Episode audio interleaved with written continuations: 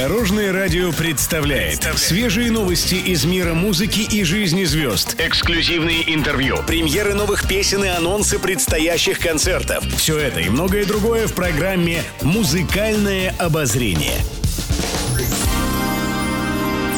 Добрый день. В студии Алена Арсентьева, и это программа «Музыкальное обозрение» на Дорожном радио.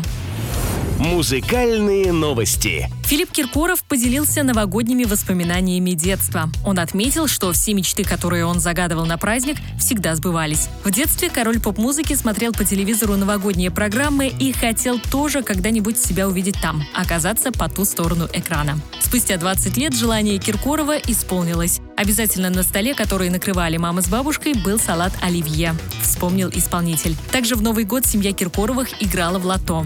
В игре, по словам Филиппа, везло всегда ему. Так я иду по жизни с оливье, с новогодним огоньком и удачей, которая мне сопутствует, резюмировал певец. Кстати, новый 2024 год Филипп Киркоров будет встречать в кругу семьи пишет пресса. Дмитрий Маликов в преддверии Нового года в беседе с журналистами рассказал, что больше всего любит подарки от поклонников, которые они сделали своими руками. Певец признался, что ему нравятся тортики с его фигуркой, а еще картины, например, вышитые бисером. Маликов подчеркнул, что дорогие подарки он хранит дома, а для остальных есть студия. На вопрос о том, каких подарков он ожидает на Новый год, исполнитель ответил, что он сам в семье Дед Мороз. Дед Мороз в нашей семье – это я. ДМ. Дмитрий Маликов, Дед Мороз. Я надеюсь, что меня новогодними подарками порадует в первую очередь моя семья и мои поклонники тоже. Они всегда мне что-то придумывают, рассказал музыкант. Еще больше интересных музыкальных новостей завтра в это же время на Дорожном радио. С вами была Алена Арсентьева.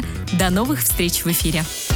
Будьте в курсе всех музыкальных событий. Слушайте «Музыкальное обозрение» каждый день в 15.30 только на Дорожном радио.